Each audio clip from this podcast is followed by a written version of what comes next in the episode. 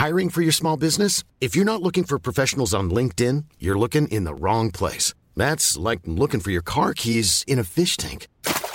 LinkedIn helps you hire professionals you can't find anywhere else, even those who aren't actively searching for a new job but might be open to the perfect role. In a given month, over 70% of LinkedIn users don't even visit other leading job sites. So start looking in the right place. With LinkedIn, you can hire professionals like a professional. Post your free job on linkedin.com/people slash people today. Bonjour à tous et bienvenue à l'heure des pros. Ce matin, la ville de Nantes a promu euh, le port du voile à travers une affiche et une association bien-être et solidaire sur laquelle on voit une femme qui porte ce signe religieux et politique. L'affiche porte un titre, Visage des Nantaises, et on distingue le logo de la ville de Nantes en haut à droite de la photo. Affiche réalisée à l'occasion du mois de la femme durant les 31 jours de mars. Face au flot de critiques, la ville de Nantes a retiré en catastrophe ces panneaux. J'ai joint hier les services de presse de la mairie qui plaident d'une erreur interne. L'association en question, qui est à l'origine de cette promotion du voile dans l'espace public, n'aurait pas reçu de subvention. Sauf que des locaux sont mis à sa disposition gratuitement. Sauf également que l'an passé, pour la journée de la femme, un poster géant de Johanna Roland, maire de Nantes, accueillait les visiteurs qui se rendaient dans une exposition organisée précisément par Bien-être et Solidaire. Erreur interne, affiche placardée en dehors des procédures habituelles, affiche retirée. Je vous donne à nouveau les éléments de langage de la mairie. Chacun se fera son opinion. La mienne est faite que pour représenter les Nantaises, la mairie de Nantes a laissé afficher une femme avec un voile islamique. Affiche imprimée et collée par les services de la mairie de Nantes, donc par l'argent public. Bonjour, chère euh, Brigitte Millot. Essayez de le retirer. Pourquoi vous continuez à faire Bah, ils l'ont retiré parce que parce qu'il y a eu quelques critiques. Bah, Ils ont retiré parce qu'ils pensaient que c'était une erreur. Oui. Oui. Ils ont, Euh, ils ont avait admis, leur erreur. C'est une chose qu'ils font. Mais pour ceux qui disent que le grand remplacement n'existe pas, voilà une bonne, euh, un bon exemple de grand remplacement, c'est-à-dire un remplacement d'une culture et d'une religion par une autre. C'est ça le grand remplacement. En tout cas, euh, ils En tout ont. cas, le petit remplacement en ce qui concerne cette affiche. Je constate salue Yvan cette affiche Rioufol. a été remplacée. Mais, bien sûr, mais vous avez parfaitement effet, raison. elle a été également vous avez parfaitement raison, mais alors vraiment j'ai été Oui, factuel. vous faites hein. une polémique pour pas grand-chose. Ah ben, J'ai- c'est quand même une euh. J'ai été, factuel le plus euh, vraiment. s'appelle une chaque soumission. mission. C'est c'est ça Voilà. la soumission. C'est ça. également. Mais non, puisqu'ils Je vous rappelle que l'affiche a été vrai, imprimée c'est et collée par les services de la ville de Oui, Nantes. bah, après, c'est une erreur. Ils ont dit que c'était une erreur. Si je Voilà. comprends bien. C'est de l'argent public. dit vous-même. C'est de la- Mais, mais c'est ce qui est. Oui, bah, C'est une Erreur erreur ou un interne. lapsus C'est ce qu'ils ont dit. Ils C'est ont- plutôt ils ont un dit- lapsus. c'est une erreur que- technique interne. une pensez, que la- réalité. vous pensez que la mairie de Nantes est islamiste, quoi, c'est ça en gros Ah ben, Je euh, pense en tout cas qu'il y a parfois et souvent même une Oui, il y a des compromissions, certainement, bien sûr.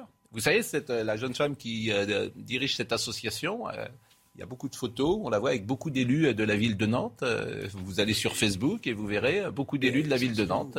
Moi, je suis contre. Une femme voilée qui se... Moi, je suis contre le voile, mais je suis contre l'interdiction du voile dans bah, la rue. mais- Mais chacun se fera son opinion, j'ai été factuel. Oui, Mais bah, là, c'est pas le voile dans la rue, c'est la promotion d'un voile qui serait censé. ils l'ont retiré. Bien Ils sûr. l'ont retiré. Elle Ils l'ont retiré parce qu'il y a la polémique. Ah ouais. C'est pas très Voilà. courageux. Quand, quand on fait quelque chose dans la vie qui a une polémique, soit on, on assume, il faut réfléchir. On- on- Non, non. mais si.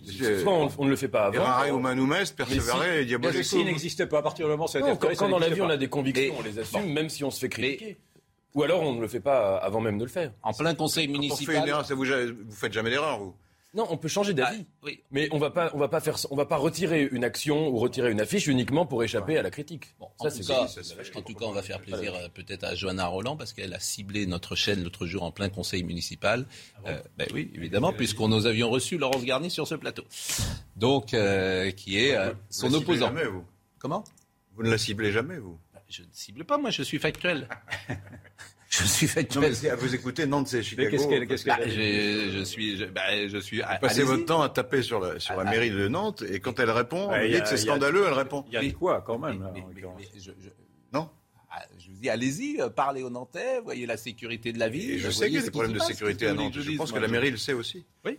Mais est-ce qu'elle fait quelque chose? C'est la, Euh, question qui importe. Là, pour le coup, je pas Oui, Bon, pour en tout cas, euh, peu importe, si j'ose le dire, mais ce qui est intéressant, c'est, voilà, comme le dit Yvan, soumission. Mais non, c'est pas Soumission. Voilà. euh, on est avec Franck Louvrier, qui lui est maire de la Baule et qui était hier soir, je crois, à Mouilleron le captif. En Vendée. Mouilleron le captif.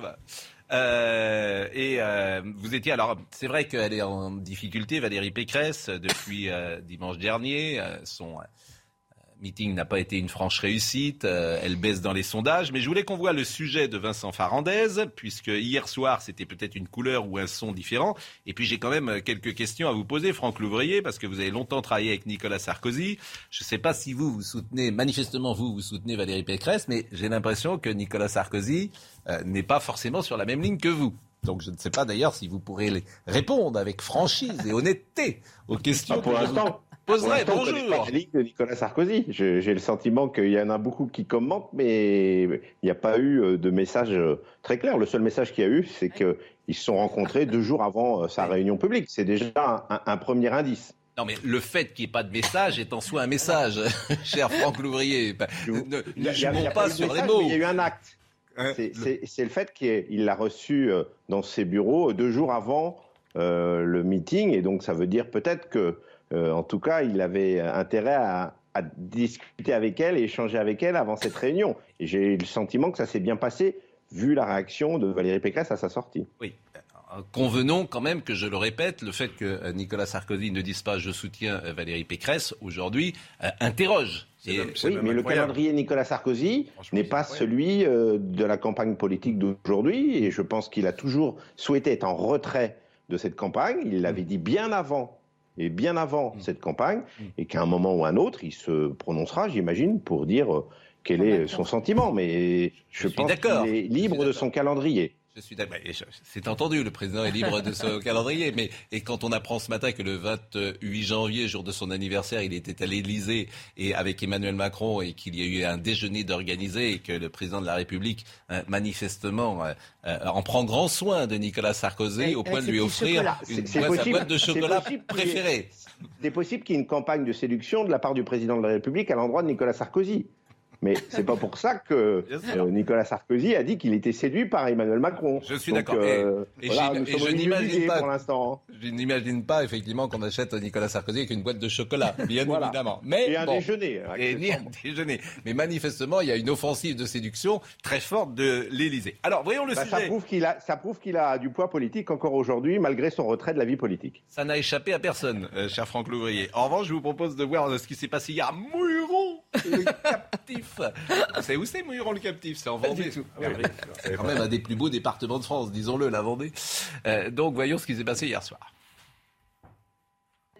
Valérie Pécresse s'est présentée hier face à 600 personnes, sans prompteur, sans fiche et dans un format de questions-réponses avec les électeurs. Une réunion publique, loin du meeting jugé raté de dimanche dernier. La candidate a justement répondu aux critiques qui lui sont faites. Vous savez, depuis quelques jours, il semble que je sois la femme à abattre. Il semble que je sois terriblement attaquée. Moi, je suis comme euh, un marin vendéen. Quand le vent est contraire, eh bien, je continue et je ne dévie pas de mon cap. Depuis le week-end dernier, Valérie Pécresse marque le pas dans les sondages à la lutte pour la troisième place, synonyme d'échec dès le premier tour. Pour se donner un second souffle, la candidate tente de se présenter en seul rempart face à Emmanuel Macron. Il tente de tourner la page Emmanuel Macron. Cinq ans, c'était trop. Et dix ans, ce sera trop tard. Merci à tous. Désormais, Valérie Pécresse devrait privilégier ce type de format où elle est jugée plus à l'aise et plus convaincante selon ses soutiens. Bon, euh, Franck Louvrier, d'abord j'ai l'impression que Valérie Pécresse n'est jamais montée sur un bateau de sa vie, parce que quand le vent est contraire, précisément, il faut changer de cap, parce qu'il faut plutôt zigzaguer, parce qu'on tire des bords, parce qu'autrement, vous êtes en très grande difficulté, si vous me permettez. Donc la, métaphore de, voile euh, m'a étonné.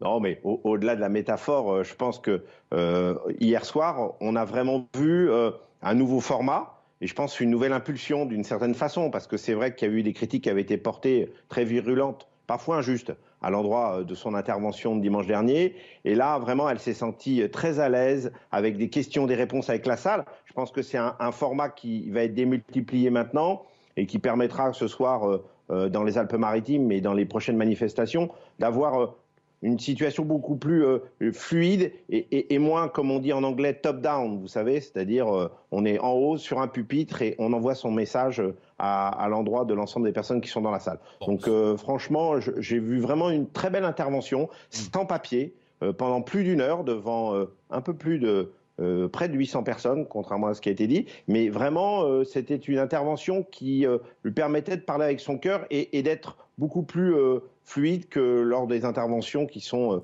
je dirais, plus massives et, un peu, un peu, je dirais, usées, parce qu'en fin de compte, l'intervention derrière le pupitre, c'est vrai qu'on en voit depuis plusieurs années, si ce n'est décennies. Sur le fond, au-delà de la personnalité, au-delà de la sincérité ou l'absence de sincérité qu'on reproche parfois à Valérie Pécresse, qui euh, peut-être n'est pas faite pour cet exercice-là, mais j'ai envie de dire c'est pas le plus important. Sur le fond, l'espace politique pour Valérie Pécresse, c'est quand même extrêmement compliqué. C'est-à-dire que tu dois rassembler les droites sans faire du Macron, sans faire du Zemmour. Et cet espace-là, il est quand même très, très euh, aujourd'hui tenu et c'est peut-être son problème, euh, Franck Louvrier. Non, mais elle l'a répété hier soir, et je pense que c'est sans doute euh, vraiment euh, le, meilleur stratégie.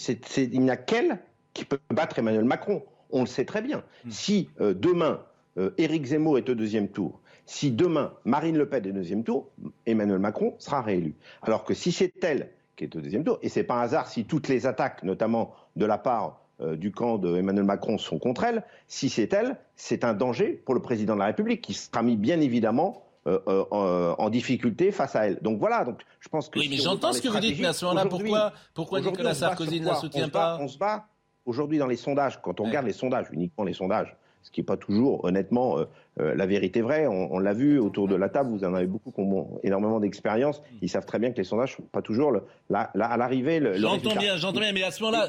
C'est la deuxième place. Mais j'entends bien, mais si c'est la meilleure chance. Emmanuel Macron qui peut gagner contre Emmanuel Macron. J'entends bien, mais si c'est la meilleure chance pour la droite, pourquoi Nicolas Sarkozy ne la soutient-elle pas? C'est ah, poids. Ça, c'est un soutien de poids, Nicolas eh ben, Sarkozy. Eh ben, écoutez, d'abord, la campagne n'est pas terminée. Euh, il reste ah euh, plus près de 50 jours euh, avant le. Et, et, je pense que le, le soutien et un soutien aussi important, faut mieux l'avoir lorsque tous les candidats seront sur la ligne. Je vous rappelle que même Emmanuel Macron aujourd'hui n'est pas candidat. Donc euh, la campagne ne fait que débuter. Hein. Quand je vois les critiques qui ont été portées sur son meeting euh, euh, la semaine dernière, quand je vois à l'époque où Emmanuel Macron avait fait son intervention et il avait même dit lui-même dans ses propos qu'il était passé pour un dingue, hein, dans, le point, ça été à l'époque. Donc voilà, donc les choses commencent, les choses s'installent. Euh, je comprends, vous avez été proche. Euh, je comprends, vous avez été proche de Nicolas Sarkozy. C'est compliqué forcément pour vous, évidemment, de, répondre.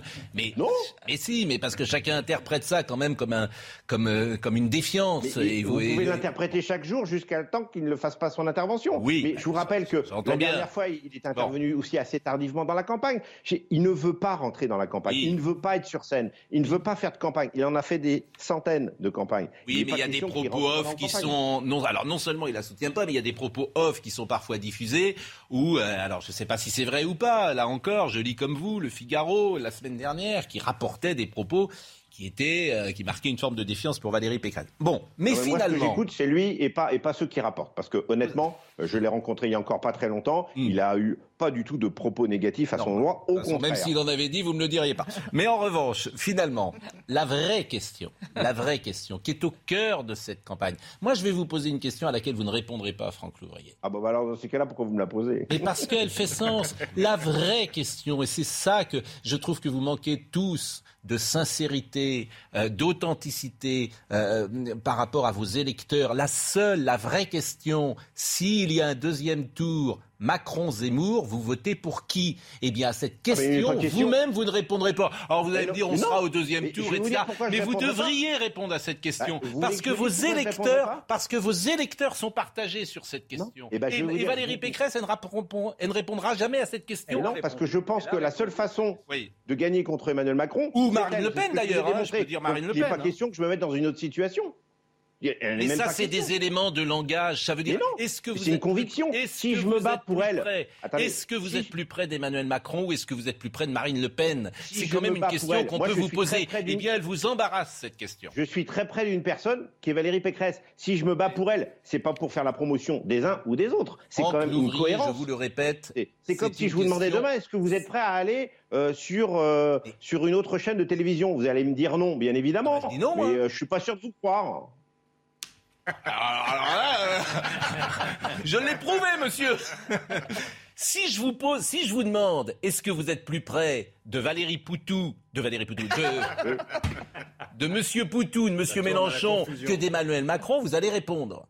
Si Mais je non, vous dis, est-ce que vous tout. êtes plus près de Marine Le Pen que de euh, Emmanuel Macron, vous n'allez pas Mais répondre. quand vous faites un choix, vous faites un choix entier, vous le faites pas à moitié. Mon, choix, des il est éléments de entier. langage, mais je vous comprends, je serai à votre place, je répondrai peut-être pareil. Yvan. Rioufol. Mais Valérie Pécresse a répondu à votre question parce qu'elle a dit lundi sur une, dans une interview à une radio périphérique je fais frontière étanche à l'extrême droite. Oui. C'est-à-dire je fais frontière étanche à Éric Zemmour et à Marine Le Pen. Cela veut dire qu'en deuxi- dans l'hypothèse d'un deuxième tour, elle ne serait pas là. Elle n'appellerait pas à voter euh, Marine Le Pen ou Bah, Alors que ses électeurs euh, Donc elle appellerait, soit elle, soit soit appellerait à voter pour Emmanuel Macron. C'est pour ça que son, son, sa posi- son positionnement est intenable, parce que c'est un positionnement centriste. Or, le centrisme n'a plus d'avenir dans la mesure où les, tout, chaque parti se radicalise. Il se radicalise avec Macron dans son européanisme, il se radicalise avec euh, Le Pen ou Zemmour dans leur patriotisme, si je puis dire.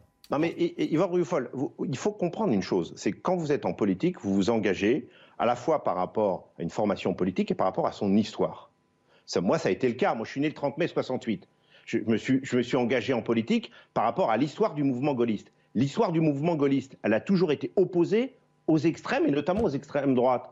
Comment voulez-vous, du jour au lendemain, dire que vous êtes gaulliste, gaulliste social, et dire que vous allez faire des alliances avec l'extrême droite Ce serait, vous serez le premier à dire. parce que l'extrême droite n'existe plus. Vous seriez L'extrême- le premier à le dire. Non, mais l'extrême droite n'existe plus. À partir du moment où ce que vous appelez l'extrême droite, ce que vous appelez l'extrême droite, c'est-à-dire Ah l'addition de Zemmour et de Le Pen, constitue à peu près plus de 30% d'un électorat. Ah. Donc ce n'est déjà Ah, plus un électorat qui est à l'extrême, il est déjà écoutez, centriste. quand je vois l'entourage de il ne, certains défend- candidats, il- il ne- j'ai il ne le- répond pas à la Non. définition de l'extrême droite. fois, non rien dire. quand que je vous vois, alors de la droite extrême, si vous voulez, si vous voulez faire, si on va parler de la droite extrême. Quand je vois l'entourage de certains candidats, j'ai le sentiment qu'ils viennent pas du mouvement gaulliste, mais plutôt de l'extrême droite. en Franck Louvrier. Franck Louvrier, Éric Ciotti a dit qu'il voterait au deuxième tour pour Éric Zemmour. Alors, soit vous l'excluez de votre mouvement, parce que vous considérez qu'il ne fait pas barrage à l'extrême gagné droite. avec Valérie Pécresse, donc j'ai pas de sujet. Comment? Il est avec Valérie Pécresse, mais lui, il a Allô dit au deuxième tour, je voterai Éric Zemmour. Si, si tant est que ce soit Éric Zemmour. Donc vous voyez bien qu'il y a une ambiguïté. Mais bon, je comprends, le public comprend, tout le monde comprend. Je vous assure. Pourquoi il y a une ambiguïté? Parce que chez les Républicains, mot, oui, après vous parlez, chez les Républicains, j'imagine, j'ai pas de statistiques, mais j'imagine, parce que je les entends, les électeurs des Républicains, il y en a qui voteront au deuxième tour pour Emmanuel Macron, et il y en a d'autres qui voteront pour Marine Le Pen ou Éric Zemmour. Si Et tant pourquoi voulez-vous qu'ils cette votent pas pour. Valérie Pécresse? Ah, Pourquoi voulez-vous c'est- qu'ils votent pas pour C'est le Valérie si, Pécresse, c'est le si, si, si. Ah bah oui, mais si non, elle n'est pas au les deuxième si, tour. Laurent Eh Geoffroy, ben oui, mais elle le sera. Euh, verrez. je vous le souhaite, je vous le souhaite. Je Bon, bah, pense voilà. que la difficulté de, Ouais, de- parce- de Valérie Pécresse, c'est qu'elle n'est pas dans son rôle. C'est pour ça qu'elle a raté son meeting. C'est pas tellement qu'elle a mal parlé ou qu'elle a Oui, oui. pas bien dit son texte, c'est qu'elle n'a pas dit son- ce qu'elle pensait vraiment. Elle, c'est une chiracienne. Elle est européenne, elle est plutôt euh, compétente, euh, intelligente, elle a beaucoup de qualités, mais elle est de la droite conservatrice, elle n'est pas de l'extrême droite. Or, elle a repris des thèmes de l'extrême droite, les personnes n'y croient.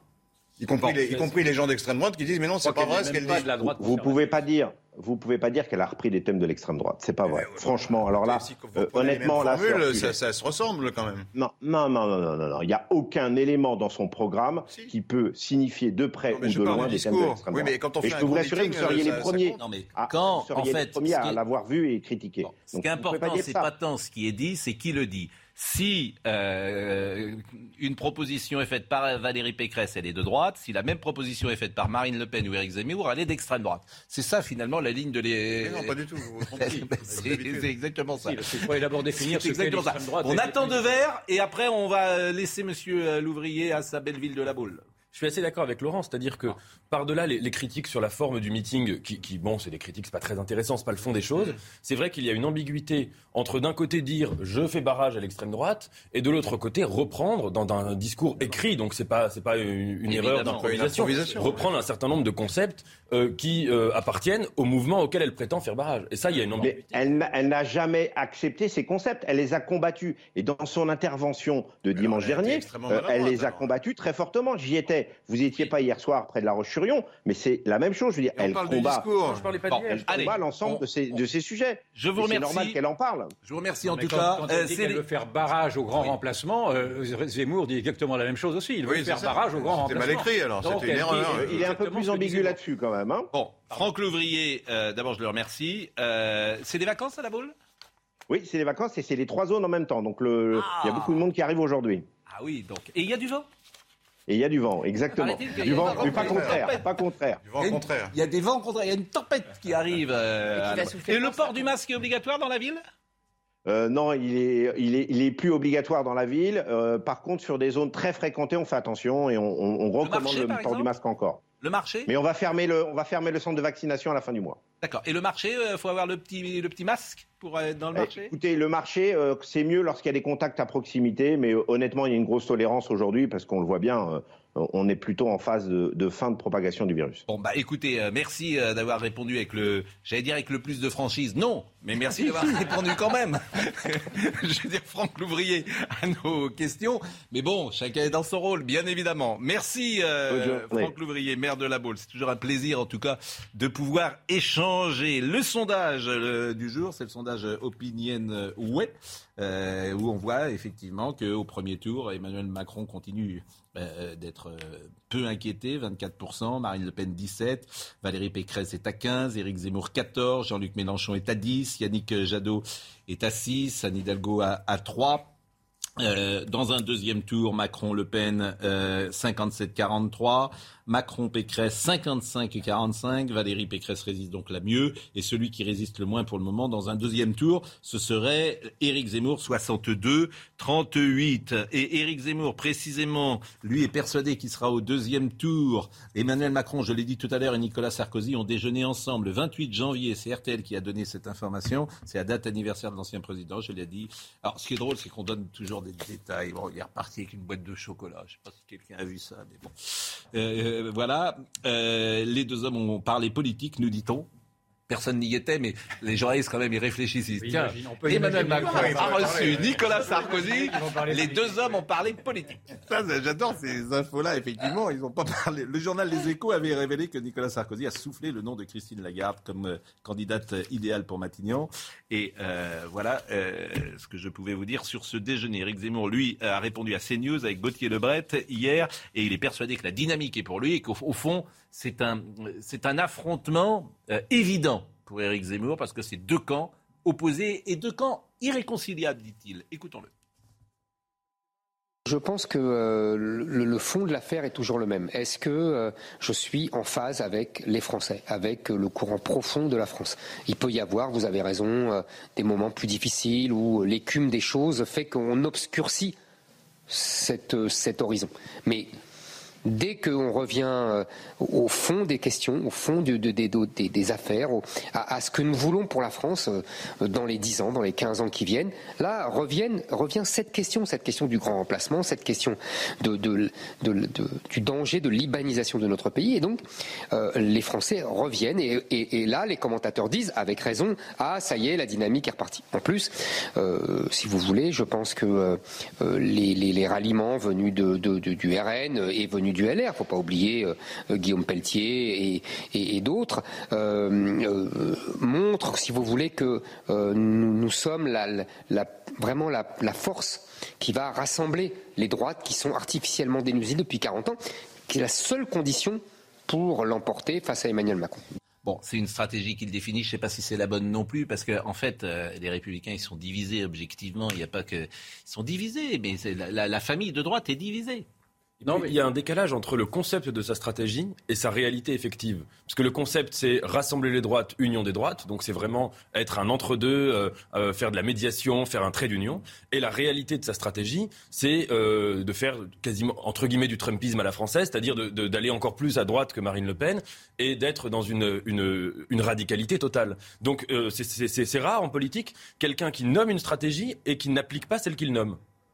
Et- Ah oui, bah oui, bah, parce que euh, de facto, euh, Éric Zemmour, et, et c'est un constat, hein, euh, et- il est, euh, tous les gens qui le rejoignent, c'est parce qu'ils en avaient assez de la, dédiabolisa- de la dédiabolisation et qu'ils avaient envie d'une droite qui s'assume totalement, Oui. etc. Donc c'est pas la même chose que l'union des droites.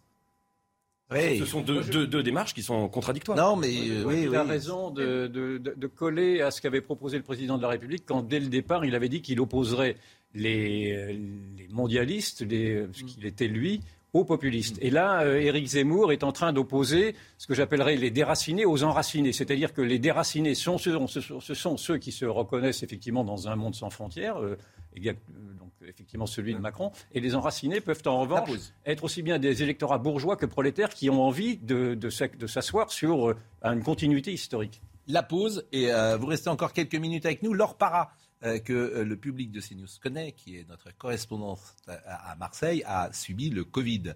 Un Covid. Et chaque vendredi, vous savez qu'on fait témoigner euh, les uns et les autres. Parfois, c'est des effets secondaires, parfois, c'est un Covid plus classique. Ou pas d'ailleurs. Et Laure Para sera avec nous tout à l'heure. Vraiment, je lui ai demandé de nous rapporter comment euh, elle a vécu les choses. Mais vous restez encore quelques secondes avec nous. Parce que. Comment?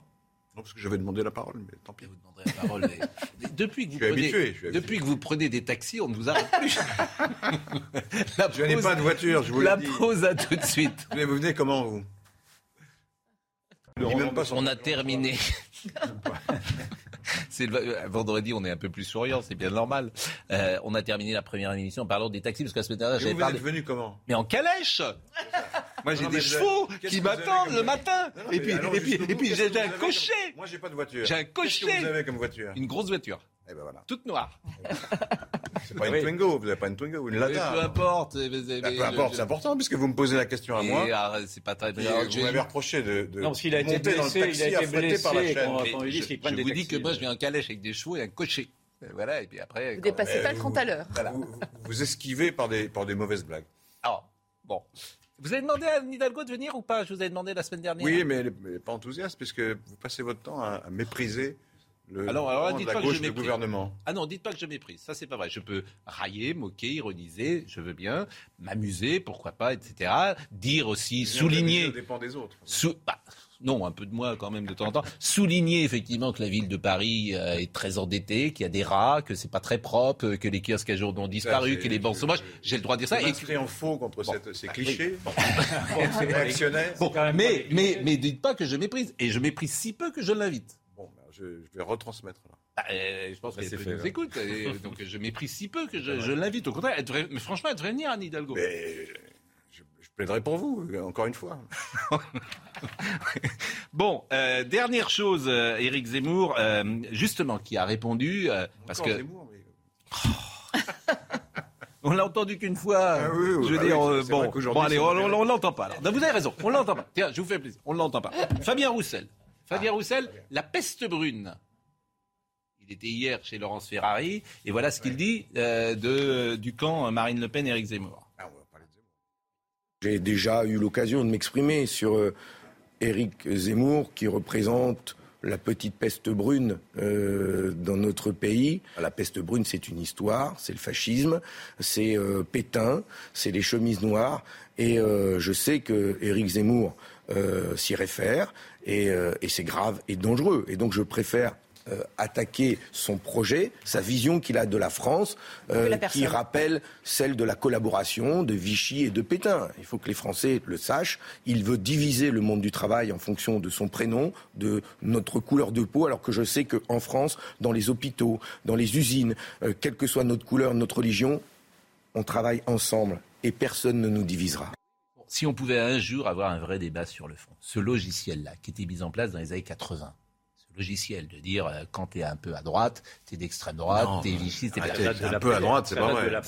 Est-ce que ce logiciel, c'est moi je dis pas à Monsieur euh, Roussel qu'il est stalinien. Bah, pourquoi Je- pas? Il ne- Pourquoi Parce qu'il l'est pas. Bah, Parce écoutez, qu'il ne l'est pas. excusez-moi, mais il y a eu deux ne totalitarismes. pas. Il y a eu deux totalitarismes Oui. récemment. Il y a eu le totalitarisme national-socialiste et le totalitarisme communiste. Oui. Lui-même se réclame du communisme. Je- je lui dis pas parce qu'il ne l'est pas. C'est indécent qu'il y ait un communiste qui donne des leçons et de, de morale et de maintien à quelqu'un qui ne se reconnaît pas du tout, naturellement, dans le je, nazisme. je- Enfin, je c'est ne, je insupportable. ne fais pas le soupçon à Fabien Roussel de défendre un régime qui a tué je ne sais combien de millions de morts. Je ne lui fais pas ce procès parce que je pense que c'est un homme de bonne volonté. Je ne pense pas qu'il est. Mais euh, le- mais bah, ce communisme- le Donc est-ce qu'on peut changer de que logiciel C'est ça ma, désolé. chance- ma, ma- ma question. C'est- bizarre qu'à chaque fois il faille oublier ce qu'est le, le passé communiste. Enfin, j'en suis- je- Je ne l'oublie pas. Je dis que je ne lui fais pas le procès Même et les de le Italiens, revendiquer. même le Parti communiste italien a n'ose plus, s'appeler Moi, ainsi. j'emploie pas les, comparaison avec la Seconde Guerre mondiale, j'essaye d'éviter, en général. J'essaye.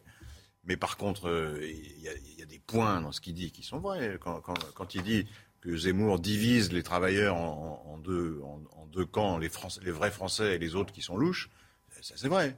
C'est- c'est- Ils font partie d'une autre civilisation, dit-il. C'est ce qu'il dit. Je, je C'est cite pas les travailleurs. c'est Je cite pas ces des mots. travailleurs. Aux travailleurs ou d'autres, d'ailleurs. parle de la société, d'une société qui La est. société, les travailleurs font partie de la société- excusez-moi. Éric Zemmour défend, si j'ai bien compris, l'assimilation et souhaite que l'identité, les mœurs, les habitudes, les coutumes françaises euh, restent euh, telles Oui, qu'elles ont été considère pendant que des années. l'islam et Voilà. l'islamisme, c'est pareil. Il l'a dit.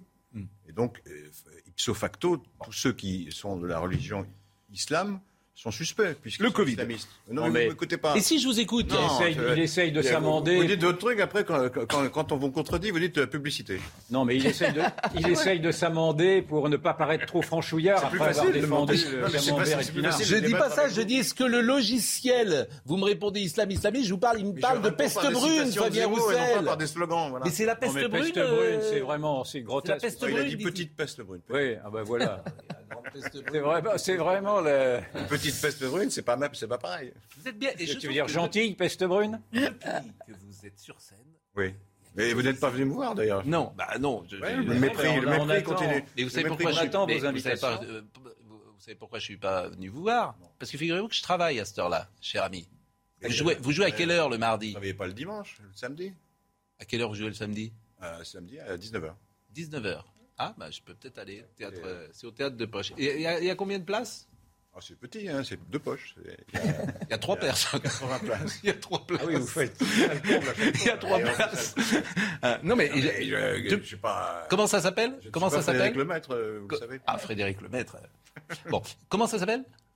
Le- la, la pièce Oui. Dialogue aux enfers. Dialogue aux. Bah, c'est un peu. euh, On diabolise tout. Un peu euh, quand vous venez le vendredi matin avec nous. Mais, mais, mais en revanche, mais en revanche, je trouve que depuis que vous êtes sur scène, vous avez pris une sorte de, de- vos chakras se sont ouverts. Il y a quelque Ah bon, chose de, de plus détendu. possible, oui. Ah. Ma vraie nature se révèle. C'est bien, vrai. là Non. Ah oui, votre vraie nature est peut-être plus joyeuse, c'est ce que vous voulez dire, plus plus, Bon, ben, je plus, ne suis plus- pas spécialement sinistre, me semble-t-il, non? Bah, non, mais vous étiez à gauche quand même. Et Vous voyez, souriez. Ah, vous souriez. C'est nul. Est-ce que vous connaissez Laure Parra? Mais non, j'ai pas ce plaisir. Eh bien, Laure d'abord, Laure Parra est formidable. Et Laure Parra euh, travaille pour CNews, vous la connaissez, à Marseille, depuis, depuis combien de temps d'ailleurs? Euh, 2002. 2002. Bon. Donc sur les conflits, euh, euh, sur euh, qui peuvent exister à Marseille, sur l'actualité marseillaise, sur le Sur la foot, grande victoire de la gauche unie à Marseille? Sur, les- sur le Aussi. pas Les, sur- les- les municipales. Vous l'avez favorisé, j'imagine, non? Je veux les favoriser. Non, moi, je, je reste objective. Oh là là, ouais. sur ces Je préfère le mot neutre, à objectif d'ailleurs. Bon, et sur le foot, etc., elle intervient régulièrement. Et nous faisons toujours une page Covid parce que j'ai demandé à Laure de venir avec nous parce qu'elle a eu le Covid. Et je voulais son témoignage parce que son témoignage m'a intéressé parce que c'est un Covid un peu particulier que vous avez eu. En fait, si, j'ai accepté de témoigner, Pascal, c'est parce que je l'ai pris avec beaucoup de légèreté, je pense, comme beaucoup de gens. J'étais vaccinée, euh, je faisais plus ou moins attention avec les gestes barrières. Et puis, on, avait le sentiment d'être sur la fin d'une histoire, en fait, et protégée. Et lorsque il s'avère que j'ai été positive, je me suis dit, chouette. Cinq jours, six jours à la maison, isolement euh, imposé. euh, je vais faire des trucs que j'ai jamais le temps de faire. vraiment, je me suis dit, ça va être entre guillemets au frais de la princesse, voilà. Et en fait, dès le premier soir, dès les premières 24 heures, j'ai pris une claque monumentale. J'ai eu quatre jours au pieu avec de la fièvre, de la toux, une migraine, des courbatures. Et ça a duré quatre jours et vidé, épuisé, en fait, épuisé. Et je me suis dit, peut-être qu'on le prend trop à la légère, quoi. Il y a quand même des conséquences. Alors, je suis pas du tout dans un Covid grave. J'avais pas de, de, de, symptômes comme du diabète, etc., qui auraient pu aggraver mon cas. Mais je pense que je suis fait partie de cette génération qui s'est dit, je suis passée à travers les deux premières années. Et là, j'étais épuisée. Et je me suis dit, mais en fait, euh, c'est pas si anodin. Il faut quand même se méfier. Et en fait, je m'en suis sortie euh, facilement. J'ai, je suis allée voir un médecin parce qu'après, il m'a donné des médicaments pour, pour, me soigner parce que j'ai fait une surinfection, le sinus, la bronchite. Enfin, il y avait une, j'avais un peu la totale. genre, J'avais l'impression d'avoir cumulé sinusite, bronchite, angine, la gorge qui fait mal. Et on se dit, euh, c'est pas une petite bestiole en fait, euh, ce virus quoi. Et évidemment, je ne me compare absolument pas avec ceux qui. euh, et pourtant, j'ai fait des reportages, notamment à l'hôpital Nord à Marseille, en réanimation. J'ai vu des gens qui étaient vraiment touchés, euh, Donc, euh, relativisons les choses. Mais il y a une réalité, c'est qu'en fait, il n'est pas, il n'est pas anodin, même pour le, ceux qui se sentent euh, protégés. Et je pense qu'il faut le dire. Je pense que voilà, les gens doivent faire attention. Voilà, c'est pour ça que je vous ai demandé de venir, parce que vous traduisiez l'état d'esprit. Et quand vous parliez de ça dans la rédaction, je dis, mais venez le dire à l'antenne, parce que ce que vous dites, c'est... Souvent, je dis que les journalistes disent des choses parfois plus intéressantes en conférence de rédaction qu'à l'antenne. mais c'est vrai. Parce que ce témoignage-là, l'état d'esprit que vous dites, euh, qu'ont beaucoup de gens en disant allez bon c'est pas très grave etc. Puis finalement ça peut être beaucoup plus beaucoup plus lourd. Euh, Vous étiez vacciné euh, une fois, deux fois, Deux fois, deux fois. Et j'étais encore dans le créneau, j'avais pas besoin de la troisième dose. Donc j'ai peut-être peut-être sur la fin de l'immunité de la que qu'apporte la seconde dose, mais euh, Vous êtes sportive, pas de comorbidité évidemment, vous êtes en pleine forme, etc. Et ça vous a quand même fracassé, comme vous le dites. Vous Et on s'en remet doucement. Et ce On a qui- l'air de découvrir que c'est une maladie un peu dangereuse. N'ironisons pas, puisque précisément on essaye de donner en permanence euh, des, témoignages de tous les sens. pas, c'est surtout ça. Euh, n'iro- N'ironisons pas, justement, précisément. Brigitte. J'ironise avec vous. pas avec- Oui. C'était du Delta ou c'était Omicron? C'était Delta. Delta. Le Delta est quand même plus lourd. Euh, avec Omicron, on a la chance d'avoir euh, plus de transmissibilité, mais euh, moins de gravité. Donc là, c'était quand même le Delta, et le Delta était quand même euh, beaucoup plus difficile. On a eu des patients, on- n'oublions pas qu'on a eu, euh, je sais qu'on en parle rarement ici, mais plus d'un million de Covid long aussi, hein, de personnes qui sont toujours en souffrance. Euh, vous, c'est pas du tout Non, le mais cas. je- je- Alors justement aujourd'hui, vous parce qu'on y pense. Aujourd'hui. Aujourd'hui, par exemple, vous trouvez que vous avez récupéré 100% ou vous êtes un peu fatigué? Euh, je, je me fatigue un peu plus vite. que- Ça fait combien de temps que- C'était le 26 janvier. Voilà. Mais euh, je suis tellement contente d'avoir retrouvé la pêche que, Oui. en fait, euh, c'était, c'est aussi un peu bizarre d'en parler parce que j'ai l'impression d'en être sortie et je pense que j'en suis sortie. Mais on a ce, cette espèce d'épée Damoclès où on se dit est-ce qu'on va pas avoir derrière une conséquence? En fait, euh, il devient réel à partir du moment où on l'a. Si vous voulez. Quand vous êtes dans la société, vous passez à travers, vous dites, euh, en gros, ça arrive un peu qu'aux autres, quoi. Voilà. Mais là, il devient réel. Et, Et- donc, du coup, on, on se retrouve confronté à ça, on se renseigne, du coup, on écoute plus sérieusement tout ce qui se dit autour, euh, on se sent plus impliqué dans cette sûr. histoire, quoi. Bien sûr. Et dans votre famille, que ce soit vos enfants, votre euh, mari, est-ce que euh, les uns et les autres vous avez contaminé ou est-ce qu'ils ont été à la- à l'abri? Moi, je pense que mes filles l'ont eu, mais que c'était asymptomatique. Et mon mari a été fatigué aussi, ou s'il l'a eu, en tout cas, ça n'a pas été, voilà, il a- il- ça n'a pas été particulier, quoi. Donc Voilà. il n'y a pas eu de, de- de symptômes. Alors vous restez évidemment avec nous, mais aujourd'hui, euh, effectivement, bon, euh, il y a encore 29 000 personnes, à peu près, près quasiment 30 000 personnes qui sont hospitalisées. Il y a 3 000 malades en soins critiques. Il y a eu 259 morts hier.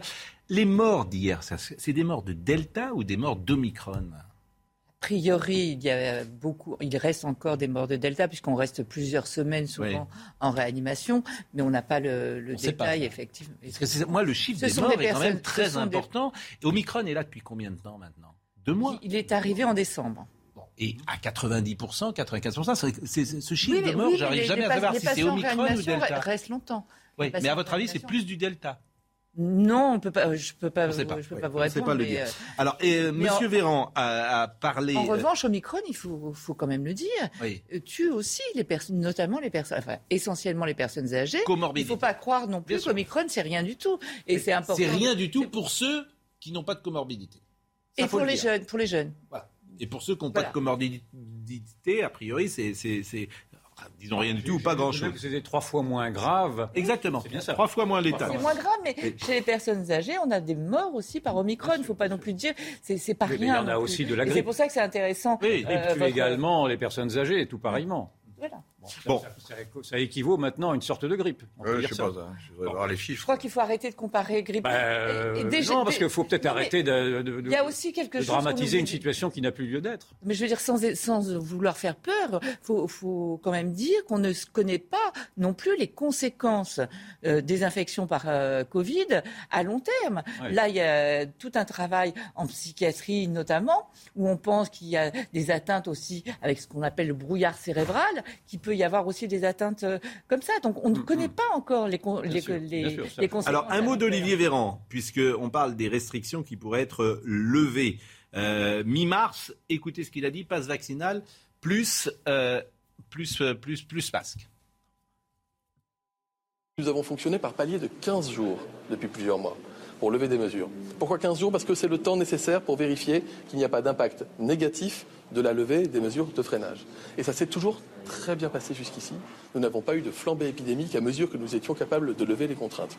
Donc la mi-mars correspond logiquement à la croisée de ces trois paramètres. Des hôpitaux en état de fonctionner normalement, un virus qui circule mais très faiblement, et suffisamment de recul par rapport à la date du 28 février et le fait qu'on puisse enlever les masques là où il y a le pass pour pouvoir ensuite supprimer le masque en intérieur et supprimer le pass vaccinal avec, je l'ai redit, je le redis volontiers, la possibilité peut-être de le conserver dans certains endroits, dans certaines situations particulièrement à risque.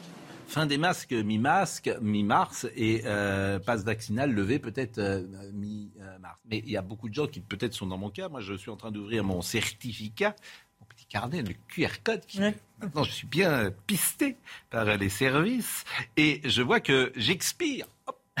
J'ose dire, le 22 mars. Je citais hier, vous savez, le, vous connaissez cette nouvelle de mars Donc vous n'avez que deux doses. La carte. hop, les gens s'endorment, que ça c'est génial. Bon, ben là c'est pareil. Le 22 mars, hop, j'expire, je peux plus sortir. Mais qu'est-ce que je fais alors? Mais donc Pascal, vous n'avez eu que deux ah, doses. J'ai que deux doses, j'ai eu Janssen et, et comment dire, euh, j'ai eu que deux doses Janssen et donc je dois, le 22 mars, je dois y retourner. Mais si le passe vaccinal n'existe plus, Mais vous, y- vous y allez pour le pass ou vous y allez pour vous? À votre avis? Ben, ben, c'est c'est quand même, vous, ne voulez pas vous protéger. Vous, vous- vous écoutez Laure alors vous avez raison. raconter. Je vais y aller pour Voilà. moi. Pardonnez-moi. Vous êtes, vous êtes plutôt jeune quand même, faites attention. Pardonnez-moi. Comment Mais c'est pour vous, Vous êtes enfin. jeune, faites attention. Mais vous vous rendez compte tout de même de ce monde horrible que vous êtes en train de nous décrire? Est-ce que vous vous rendez parce que j'aimerais que vous vous rendez pas compte? C'est-à-dire qu'aujourd'hui, un citoyen, un citoyen supposé libre peut être, dé- peut être Non. désactivé au bon, au Ça, bon ça, vouloir. Je suis Au Au désactivé. bon vouloir d'un État, d'un Oui, État oui. centralisateur. Non, Non, mais- mais arrêtons-nous quand même Je un suis quart de désactivé. seconde Mais sur vous- ce monde oui. épouvantable. Enfin, je, ne comprends Oui. pas, je ne comprends pas que personne ne s'insurge sur ce truc-là. C'est provisoire, mon cher. Non, c'est pas provisoire. À partir du moment où vous mettez le doigt dans un engrenage, vous allez avoir maintenant d'autres passes. Vous aurez, un pass politique, un faut pass, vérifier. un Non, non, mais pass il a- il a citoyen, raison sur un pass point. écologique, Un ceci, un Mais pass il faut cela. arrêter les Il a Et raison. vous aurez donc- et vous, Il a et raison vous sur serez un- désactivé Je peux, par terminer- je peux dire une phrase Oui, Il a raison je sur un la point. Je vous dis, je dis que vous avez raison sur un point. Pour une fois, le, le- Oh, ça- il faudra vérifier. mal.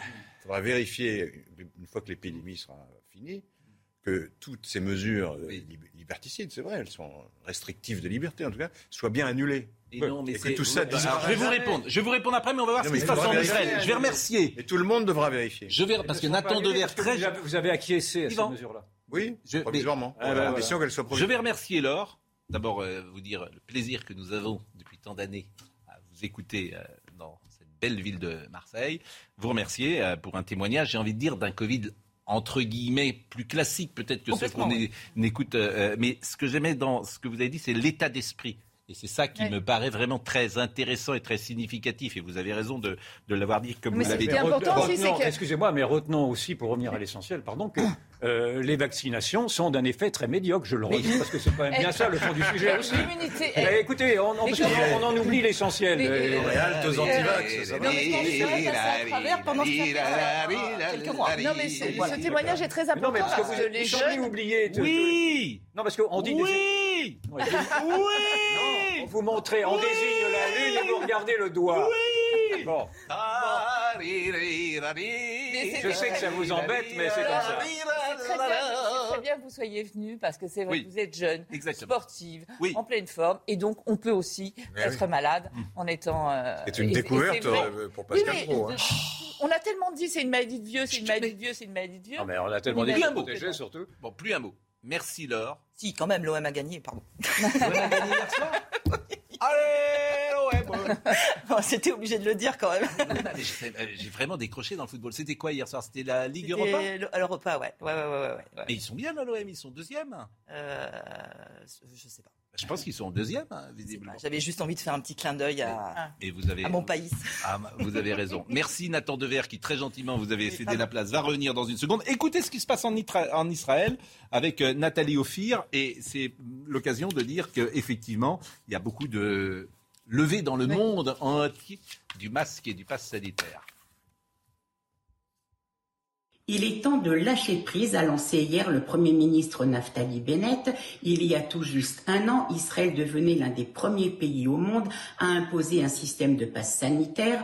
Depuis début février, ce passe vivait ses dernières heures et n'était plus exigé que pour accéder à des lieux à haut risque de contamination comme les boîtes de nuit ou les réceptions. Et voilà qu'à partir du 1er mars, il sera complètement abandonné, les autorités estimant qu'il n'a plus aucune pertinence ni médicale, ni épidémiologique et d'autres allègements sont attendus prochainement.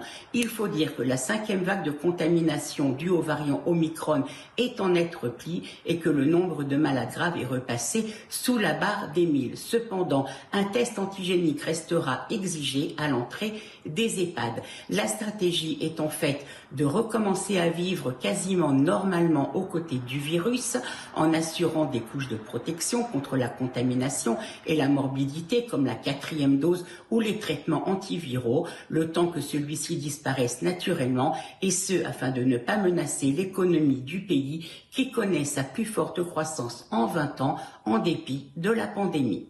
Bon, Israël a vraiment été souvent en pointe. C'est intéressant de Ils voir. étaient les euh, premiers à l'instaurer voilà. et ils l'ont voilà. C'est pour ça que c'est intéressant de voir que. Et pratiquement tous les pays. Le, le- Ah oui, sauf nous. Ouais. Parce que nous, ils attendent, je sais. Non, mais il y a un mois de décalage, ne vous inquiétez pas. Oui, quoi, ils attendent. C'est vrai que c'est un peu ridicule. Ils attendent un peu. le- Ils attendent la. Bah, ils attendent qu'Emmanuel Macron entre en campagne. C'est-à-dire que le passe, le- la levée du pass vaccinal pass est liée à l'entrée pas- en campagne de. c'est pas impossible. Ils vont pas. Et je Ça sais pas pas si la remarque a été faite quand, quand j'étais Oui. quand j'étais pas là, mais le, le mot lever est quand même inquiétant Oui. parce que ce n'est pas une suppression. Premièrement, on lève. ça veut dire qu'il peut être remis Non, à non, tout et De instant. toute façon, ce sera fini le 31 juillet, hein, puisqu'après, on ne peut pas le remettre. Après Oui, mais 31 juillet. le, le mot, le mot est intéressant. Parce que c'est jusqu'au 31 juillet qu'on peut pourrait le remettre, mais après c'est fini. La mais loi. euh, la loi, tu peux refaire une loi, Ah oui, tu, à moins de refaire une loi. oui. Et Alors deuxièmement, que là, avec c'est un de la décret, tu sémantique. pourrais le remettre. Mais le mot lever est équivoque. Il a un double sens parce qu'il veut dire à la fois supprimer. sage. On lève la punition Voilà, exactement. Maman lève la punition C'est vrai, c'est ça. exactement ça. Vous avez été sage C'est ça qu'on disait quand on était ouais. petit. Maman, tu lèves la punition, on lève la punition. Heureusement que vous au des enfants.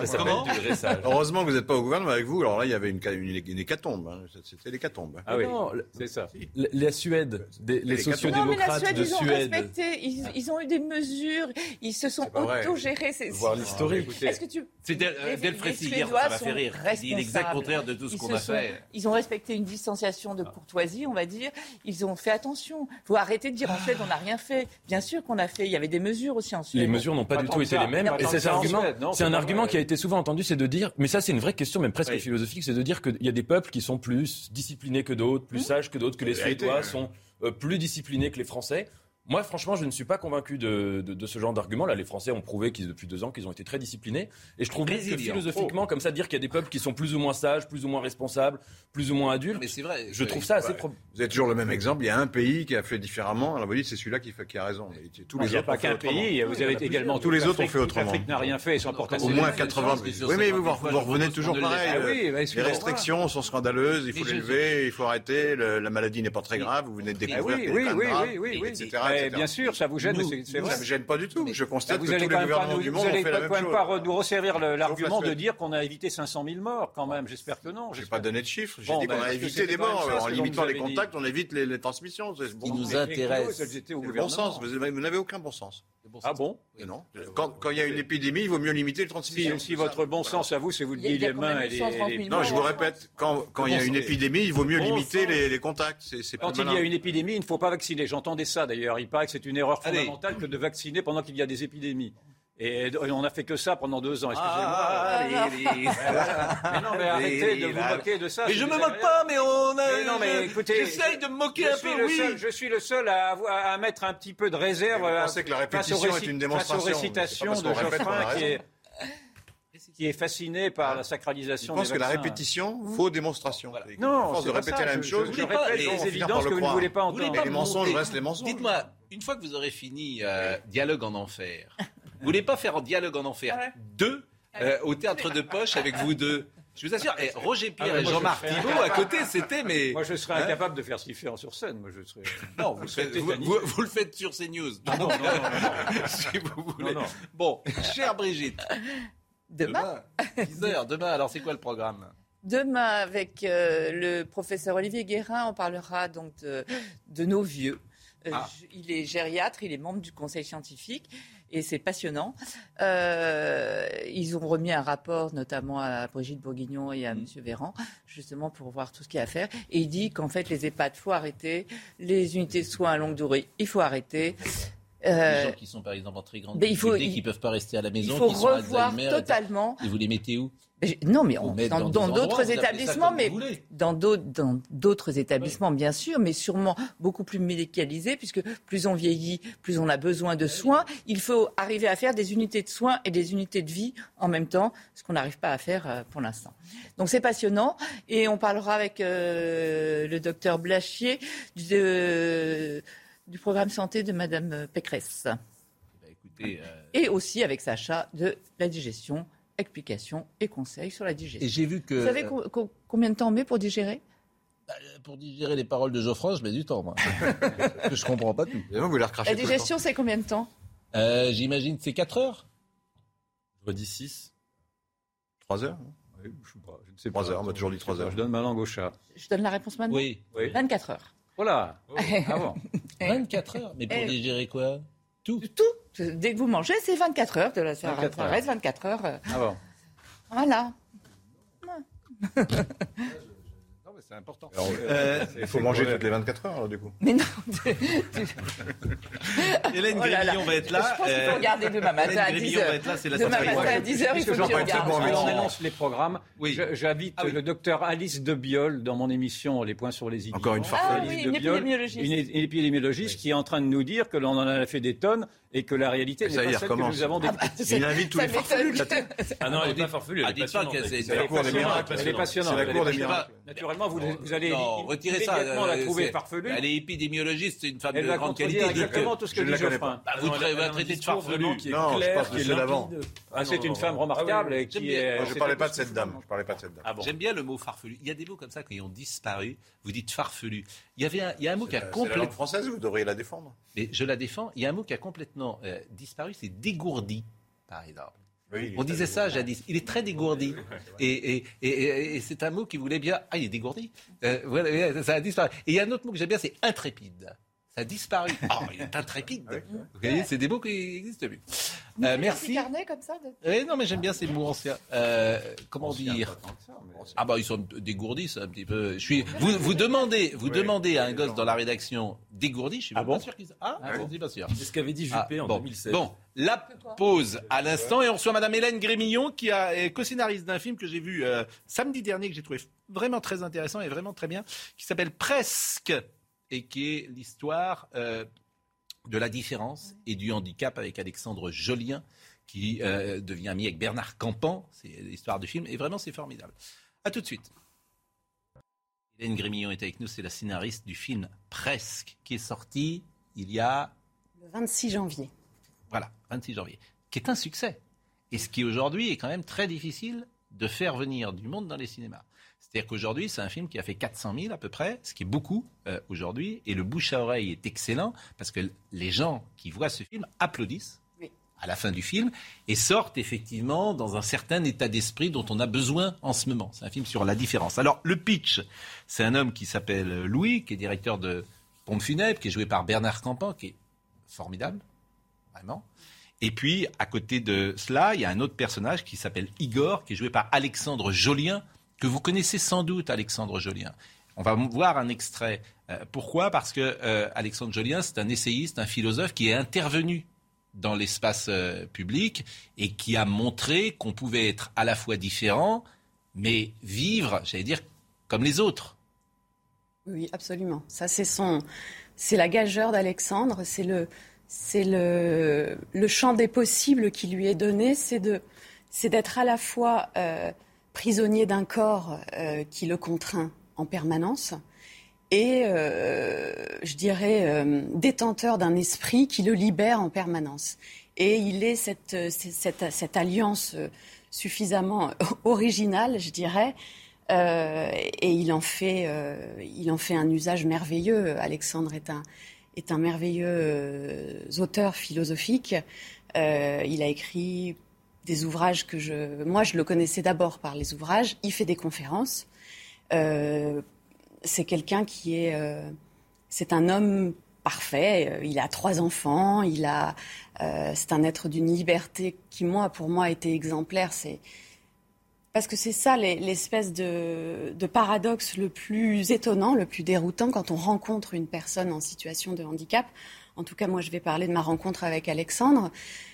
J'ai eu une appréhension, euh, j'ai eu une inquiétude et je me suis, euh, euh, on s'est, on s'est, on s'est retrouvés, on s'est rencontrés et très, très, très, très vite, la fréquentation, le- la compagnie de quelqu'un. rend, rend les choses, alors normales, c'est un peu un gros mot, mais enfin c'est ça, c'est-à-dire que le regard se, le regard se, se fait et, et là tout d'un coup on découvre un Alexandre Jolien extrêmement autonome et très libre. Alors, on va voir un extrait parce que je suis sûr que les gens connaissent le visage d'Alexandre Jolien. Peut-être ne connaissent-ils pas euh, son nom.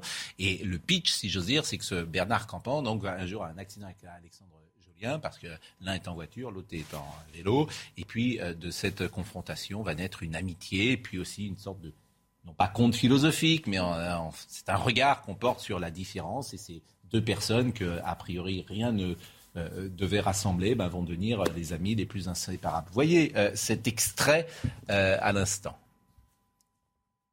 Je viens d'envoyer un handicapé dans le fossé. J'arrive. Vous faites quoi dans la vie? En général, quand je le dis, ça jette un froid. Moi, j'ai rien besoin de dire pour que ça jette un froid. Vous êtes content Qu'est-ce que vous foutez là? Je voulais faire une expérience métaphysique. Euh, je vais vous larguer comme ça en pleine nature Mais y a pas de problème. Tout va bien. Je vous dérangerai plus.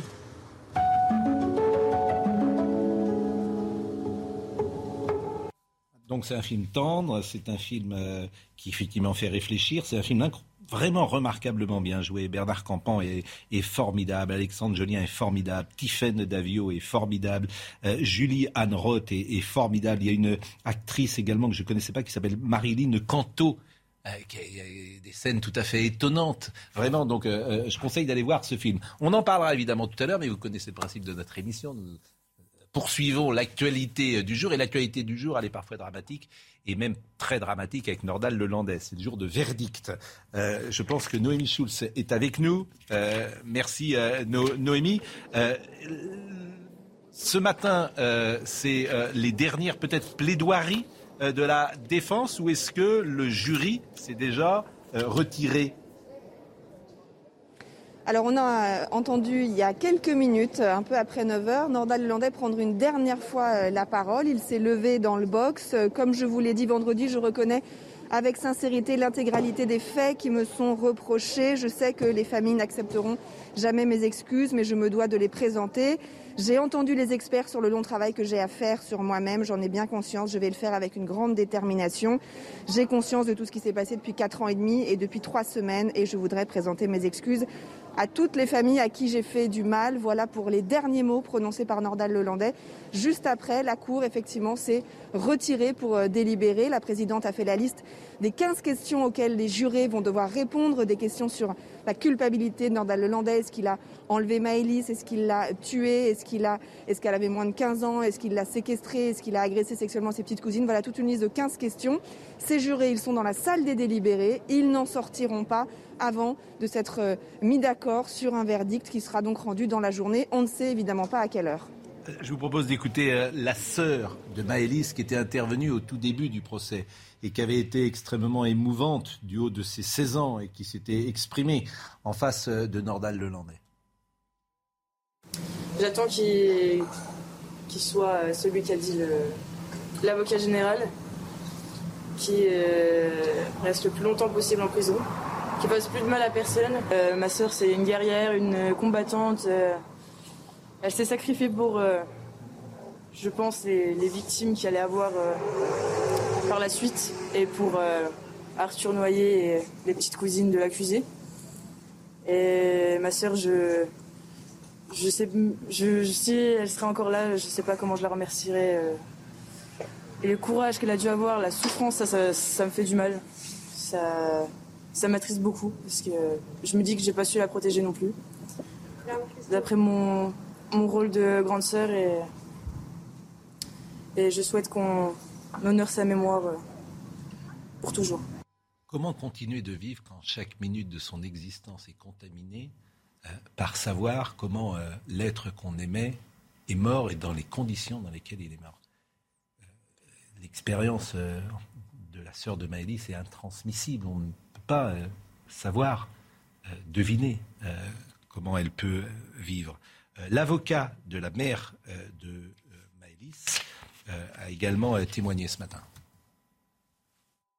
Je suis convaincu que les jurés de la Cour d'assises ont compris qui est Nordal Lelandais. Euh, on leur a demandé, je leur ai demandé, de juger avec fermeté, de juger sans haine, mais de juger aussi sans naïveté. Et, euh, je pense que les jurés, euh, à l'issue de ces trois semaines de, débat, et notamment à l'issue des, deux journées d'intervention des experts, psychologues, psychiatres, je pense que les jurés ont, pu mesurer qui était réellement Nordal Lelandais et ils ont pu aussi mesurer sa, réelle dangerosité. Voilà. Euh, Noémie Schultz, qui est donc à Grenoble et qui a suivi ces trois semaines euh, de procès si particuliers. On peut peut-être revenir sur le réquisitoire, euh, Noémie?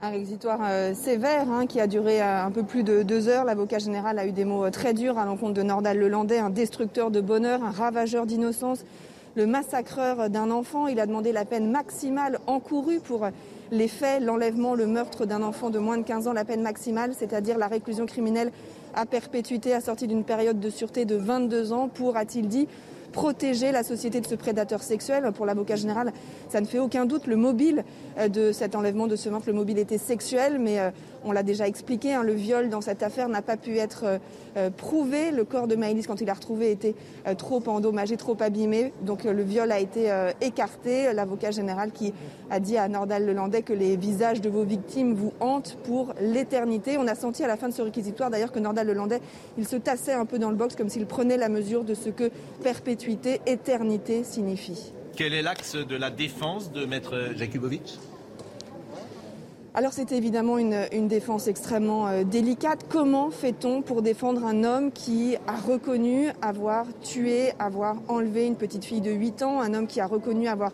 agressé sexuellement ses deux petites cousines de 4 et 6 ans.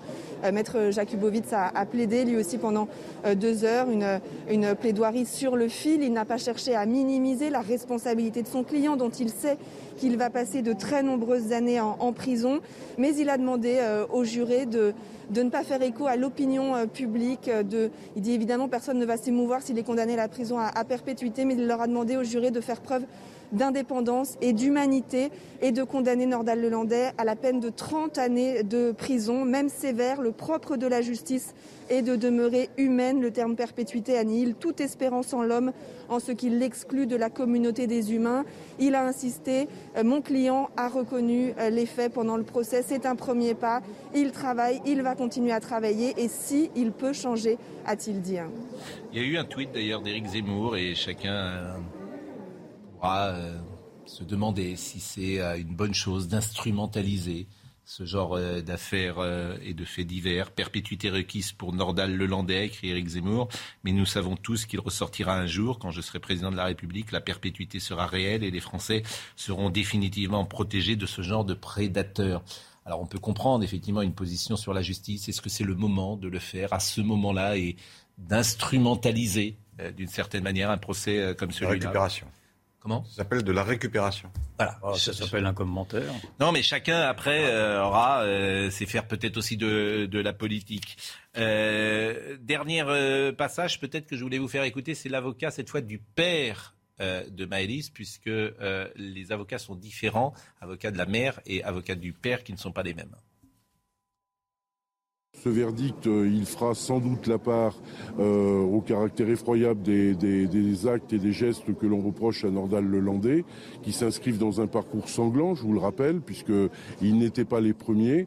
Et puis au-delà, euh, à, sa personnalité et à des perspectives, pourquoi ne pas le dire, de retour dans la communauté des humains. il ne nous a pas été spécialement donné d'être rassurés par rapport aux propos qu'il tenait. Ils sont encore trop plaqués. Ils sont encore trop teintés de mensonges. À qui ment-il? À lui peut-être, à nous certainement. Et à partir de là, il faudra qu'il reparte avec euh, le poids de toutes les responsabilités qui reposent sur ses épaules. Verdict donc euh, attendu et dans ces cas-là, plus le temps passe, plus le temps est court généralement, plus la peine est sévère, euh, Noémie Schulz, parce que les questions, on, on y a répondu très rapidement. Donc, euh, Hon- Honnêtement, il n'y a, pas vraiment de règles. On, voit des acquittements euh, qui peuvent durer euh, deux heures ou au contraire prendre la journée et des condamnations euh, très lourdes euh, qui peuvent prendre du temps. Là, l'enjeu, il n'est pas tellement sur la culpabilité puisque Nordal Lelandais, il a même reconnu euh, les faits.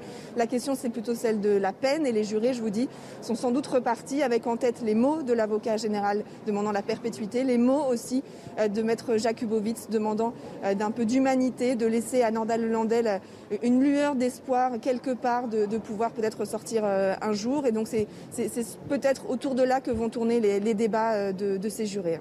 Eh bien, merci beaucoup, Noémie Schulz. Merci. On va suivre évidemment toute la journée ce verdict attendu. Pas de commentaires particuliers à faire sur euh, cette affaire dont on a Peut-être préciser une chose, c'est que, si j'ai bien compris, hein, le- le- la période de sûreté, donc de 22 ans, ça ne veut pas dire qu'il sort au bout de 22 ans. Non. Il peut demander une liberté conditionnelle au bout de à ce 22 ans. Bien sûr. Il y a une commission, j'imagine, qui se Bien sûr. Il ne peut pas sortir avant 22 ans. Voilà, c'est ça qu'on ne peut pas examiner sa demande avant 22 ans et après on examine la demande. C'est pas qui sort. On pourrait penser qu'il sort. C'est-à-dire que parfois c'est ça. C'est pour ça que. Oui, mais ça dépend du- de l'appréciation de la Pas très fréquent. spécialiste. Bon, alors, il est rare que la perpétuité soit à perpétuité. La, la perpétue. Euh, il nous reste une dizaine de, de minutes. Euh, je le disais, euh, c'est un film euh, qui. vous disiez tout à l'heure quelque chose d'intéressant. D'ailleurs, vous dites lorsque j'ai rencontré Alexandre Jolien, j'ai eu peur. Le film presque, on ne naît pas homme, on le devient d'ailleurs, qui est le sous-titre. Et c'est Erasme, m'avez-vous appris tout à l'heure, qui a dit cela. On ne naît pas homme, on le devient. Mais vous avez dit une chose juste qui définit finalement souvent nos rap- notre rapport avec les handicapés. Alors, Vous avez en dit fait, j'ai eu peur. J'ai pas dit j'ai eu peur, je crois que j'ai dit j'ai eu une, euh, une inquiétude, ce qui n'est pas le même, euh, ce qui est pas la même notion. Oui, je pense. En tout cas, là, je parle Mais vient de moi. d'où cette inquiétude et c'est quoi cette inquiétude? Bah, tel que je peux l'imaginer, c'est une inquiétude de, de la différence, c'est une inquiétude de perdre euh, euh, son naturel, euh, d'avoir l'impression que les codes sont différents et que, et que le dialogue est, est peut-être plus possible, et que même le regard, c'est-à-dire que même regarder un- une personne en situation de handicap, pour, euh, pour avoir euh, euh, vécu euh, avec Alexandre, puisqu'il est venu travailler chez, chez, chez moi, on se baladait dans la rue, tout était devenu extrêmement naturel, en fait. C'est ça l'idée. Et je voyais les gens qui me ramenaient. Je me disais, ah oui, c'est vrai. Et moi, j'a- j'appelle ça de la, de la violence ordinaire. Euh, mais elle commence, euh, avant d'aller chercher à, à transformer Alors, la société, scènes, elle commence dans- avec notre regard, en Et fait. bien sûr, mais il y a des scènes, par exemple, quand Alexandre, à un moment, il demande. euh, il Si tout le monde, si quelqu'un va à Lausanne. Voilà. Ouais. Bon, je trouve que ces scènes sont absolument terribles parce que on a tous été confrontés à ça et parfois on a dû réagir comme ça. C'est-à-dire que ça nous fait peur. Donc, Oui. et on voit comment. Alexandre il est particulier parce qu'il est extrêmement intelligent, mais quand tu le vois, effectivement, euh, au départ, tu ne sais pas euh, cette intelligence. Donc, euh, il y a une parole qui n'est pas la même, il y a une manière de marcher qui n'est pas la même. Donc, tu es, disons-le, inquiet, comme vous le dites. Et donc, il est dans une situation très difficile parce qu'il veut repartir à Lausanne et il va vers les gens. Mais les gens, ils, ils- ils partent en courant, ils veulent même pas l'entendre, ils, ils fuient immédiatement, ils s'échappent. Ils évitent. immédiatement. En fait, c'est une Cette stratégie. scène, je trouve, est- C'est une stratégie d'évitement qu'on met Oui. en place et, et- et presque existe aujourd'hui parce que oui, le handicap est au cœur du film. Oui. Euh, et en même temps, c'est pas un film sur le handicap. Non. Voilà. Ça, ça c'est un peu. euh, ça peut sembler une. une- comment dire, une acrobatie euh, euh, Non, de, dire ça, mais je, je m'explique. Aujourd'hui, je trouve que on a choisi de mettre Alexandre non pas en situation de problème lié à son handicap, on a juste choisi de faire vivre un personnage qui s'appelle Igor d'ailleurs, qui est interprété par Alexandre Jolien. Et Alexandre Jolien, euh, eh bien, euh, est une personne en situation de handicap. Mais il vit sa vie. Il n'a pas, euh, pas de problème. Il vit sa vie à la, à la mesure de ce que son handicap lui permet de faire, mais c'est un être qui cherche la liberté, qui cherche l'autonomie, et il Et qui est rencontre lucide. une autre personne. Les scènes avec la mère, par exemple, sont, les, les scènes avec la mère sont très touchantes. Et, et là, moi, ce que tout à l'heure j'ai trouvé euh, formidable, parce que c'est une clé de lecture du, du film, quand vous avez parlé de conte philosophique, Mm. et parce qu'en fait, ni plus ni moins, cette histoire, et je pense que c'est pour ça qu'elle elle frappe au cœur des, des spectateurs, et, et je le dis par rapport au retour que j'ai, c'est que c'est très universel. Mm. En fait, on parle du handicap pour parler de tout ce qui coince en nous, euh, et de voir que la vie, c'est en fait plus une vision de la vie. Comment on voit la vie?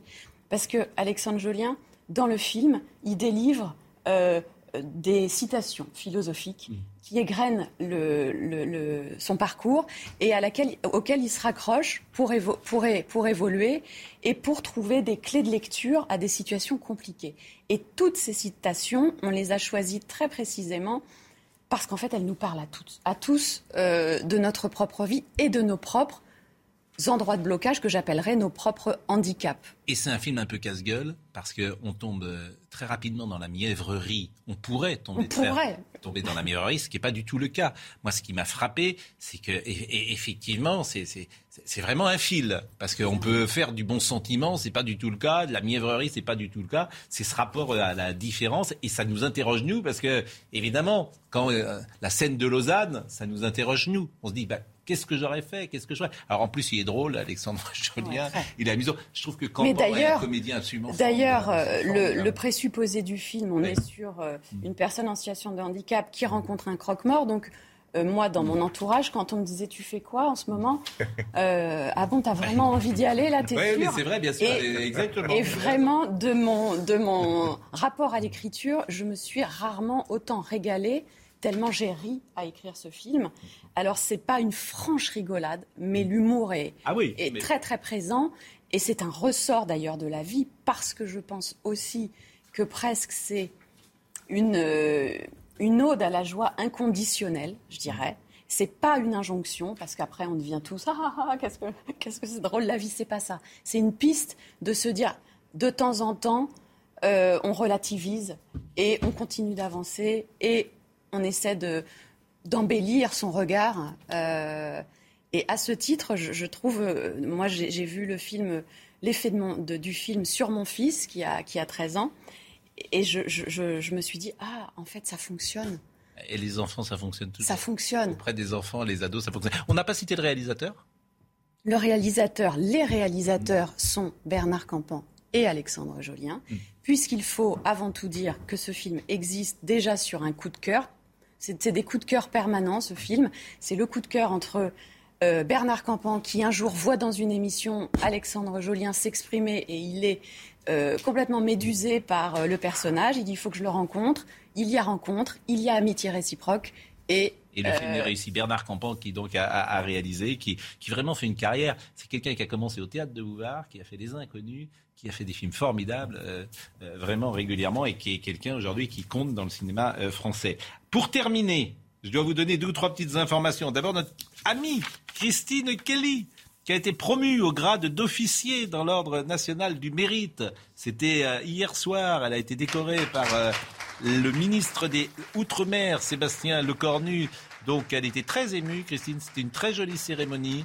Et euh, vraiment, euh, merci pour euh, son intelligence, pour euh, euh, sa grâce, pour ce qu'elle fait aussi, l'ambassadrice qu'elle est euh, dans la société et, et le combat qu'elle mène, notamment pour euh, les enfants, très souvent. Je vous propose de l'écouter, euh, Christine, hier soir. L'occasion de revenir. Monsieur le ministre, je vous remercie chaleureusement de m'avoir proposé pour être promu au grade d'officier dans l'Ordre national du mérite et de me remettre cette distinction dans les salons de ce ministère auquel je suis très attachée.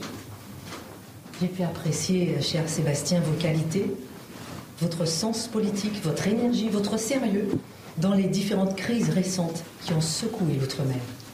Je suis particulièrement sensible à vos mots, vos qualificatifs pour décrire mes services rendus à la nation. Félicitations donc à Christine Kelly. Dans les petites nouvelles du jour, Gérard Depardieu. D'abord, j'attends la sortie de Maigret. parce qu'il est absolument magnifique. Mais il est toujours est magnifique, superbe, de par Dieu. L'affiche est sublime. Film de Patrice Lecomte. Mais il est arrivé sur Instagram. Donc, euh, ah, ça c'est quand même... euh, Vous êtes sur Instagram euh Parce que maintenant que vous êtes un peu dans le même registre que Gérard Depardieu, je rappelle que vous êtes le même acteur. depuis depuis quelques euh, arrêtez, jours. arrêtez. Je- Depuis quelques en plus, jours. euh, j'ai un rôle se- second. je sais pas, Oui. pas le rôle principal. Oui, mais ça c'est... Normal. Ça commence toujours comme ça. Quand même, maintenant, vous êtes peut-être un Molière pour vous, on ne sait pas. Donc écoutons euh, Gérard Depardieu euh, sur Instagram. Kylian, j'ai rencontré Alex Ferguson qui avait dit une phrase magnifique sur la Ligue des Champions et Zidane. Donnez-moi 10 morceaux de bois et, Zidane je vous ramène la Ligue des Champions. Et j'avais rencontré là-bas à Dubaï dans un, un hôtel qui était réservé aux... Et vraiment, c'est un type très bien, cet Alex Ferguson. Eh bien, figure-toi, je l'ai revu. Il dit Donnez-moi 10 morceaux de bois et un Kylian et je ramène la Ligue des champions. Non, je pense que tu vas la ramener de toute façon, parce que alors il y a des tas de cons qui disent oh ben oui, la grosse tête. hein. C'est des gens, des joueurs, des, femmes du PSG. Mais tu es des autres, ça, autre que ça. Toi, tu es et avec Alex Ferguson, tu, tu fais partie des morceaux de bois d'Alex Ferguson. Bon, c'est la première intervention sur Rien Instagram, compris. complètement. Vous avez rien compris Rien compris. Rien Complètement compris. inattendu. Ouais. Sur, euh, il parle d'Mbappé, mais c'est Ah, j'aurais bon, dû d'accord. dire qu'il parlait d'Mbappé. Il est chez lui, là, euh, à, à Paris, et on entendait la musique classique euh, hier et les, les, les- les trompettes. Et puis je termine toujours avec l'essentiel chez Labro. Vous le savez, chaque vendredi, parce que chaque semaine, Philippe Labro propose un magazine culturel qui a pour vocation d'aborder tous les thèmes d'expression, la musique, le cinéma, la littérature. C'est unique au monde, euh, unique sur euh, le, le- dans le PAF. Et cette émission sera entièrement consacrée au cinéma, Euh, et notamment euh, Cédric Jiménez, dont le film Bac Nord, 2 millions et demi de spectateurs par favori, avec sept nominations, Cédric Jiménez. Euh, et je vous propose de l'écouter au micro de Philippe Labro. Comment vous abordez cette, euh, cette cérémonie? Moi, le simple fait euh, d'être euh, d'être nominé déjà une reconnaissance suffisante de la profession parce que c'est une fête. Les Césars, c'est censé être une fête. Moi, j'attends pas. Il n'y a pas de compétition pour moi là-dedans, donc j'a- j'attends pas d'être récompensé. Je pense que le film a été largement récompensé. On était à Cannes en sélection, le public, on a rencontré un large public. On a sept nominations au César. Bon, on est largement récompensé. Derrière, c'est des bonus. Donc, euh, on y va pour euh, fêter ça et, et célébrer cette aventure qui a été formidable. Je, honnêtement, euh, quel que soit le résultat, je suis très heureux, moi. Eh ben, c'est logique finalement que vous soyez sur ce plateau pour terminer cette émission. Hélène Gr- Grémillon, on, on- on- allez voir presque. Et euh, bah, vous, euh, on- on- vous êtes écrivain, on vous connaît. Vous aviez publié euh, Le Confident en 2010, 500 000, euh, 500 000 ventes. Euh, Il y avait La Garçonnière ensuite. En ce moment, vous êtes sur quel projet? Eh bien, j'attends de retrouver un sujet qui me passionne autant que presque. Yvan Rioufol, c'est un bon sujet. Très bien. Je vous On assure, parler, euh, Su- Yvan Rioufol ou le Covid, c'est Ah un bon bon sujet. Oh, Si je vous en prie, arrêtez. Mais non, mais c'est vrai, c'est un très bon sujet. Euh, merci Un vraiment. pour hein. les Merci, pas à vous contre deux. le Covid. Merci, merci. C'était important que vous soyez là euh, ce matin. Euh, chaque semaine, on remercie le service programmation qui s'occupe si bien de vous, du taxi de Monsieur Geoffrin, Surtout euh, du taxi, surtout Monsieur du Geoffrin, taxi. ouais. Ah, Je pense à Claudie Jacquin, à Valérie Weber, à Pauline Fleury, à Diana Kerfala, à Nicolas Nissim, à Éléonore de Vulpillère et à Godefroy Fleury. C'est grâce à eux que vous êtes si bien euh, traités. Parfois, il y a un petit bonbon dans le taxi. Et vous, vous venez comment déjà? Moi, je viens en taxi. Ah, Voilà. voilà. Ça, c'est bizarre. Pourquoi on parle de moi alors? Parce que, parce parce que, que moi, parce j'assume de venir en parce taxi, que vous, vous pas vous, défendez le vélo, c'est tout, c'est la différence. Euh, euh, vous défendez le vélo pour vous les êtes un, autres. vous êtes un journaliste binaire. Bon. Binaire. Euh, merci.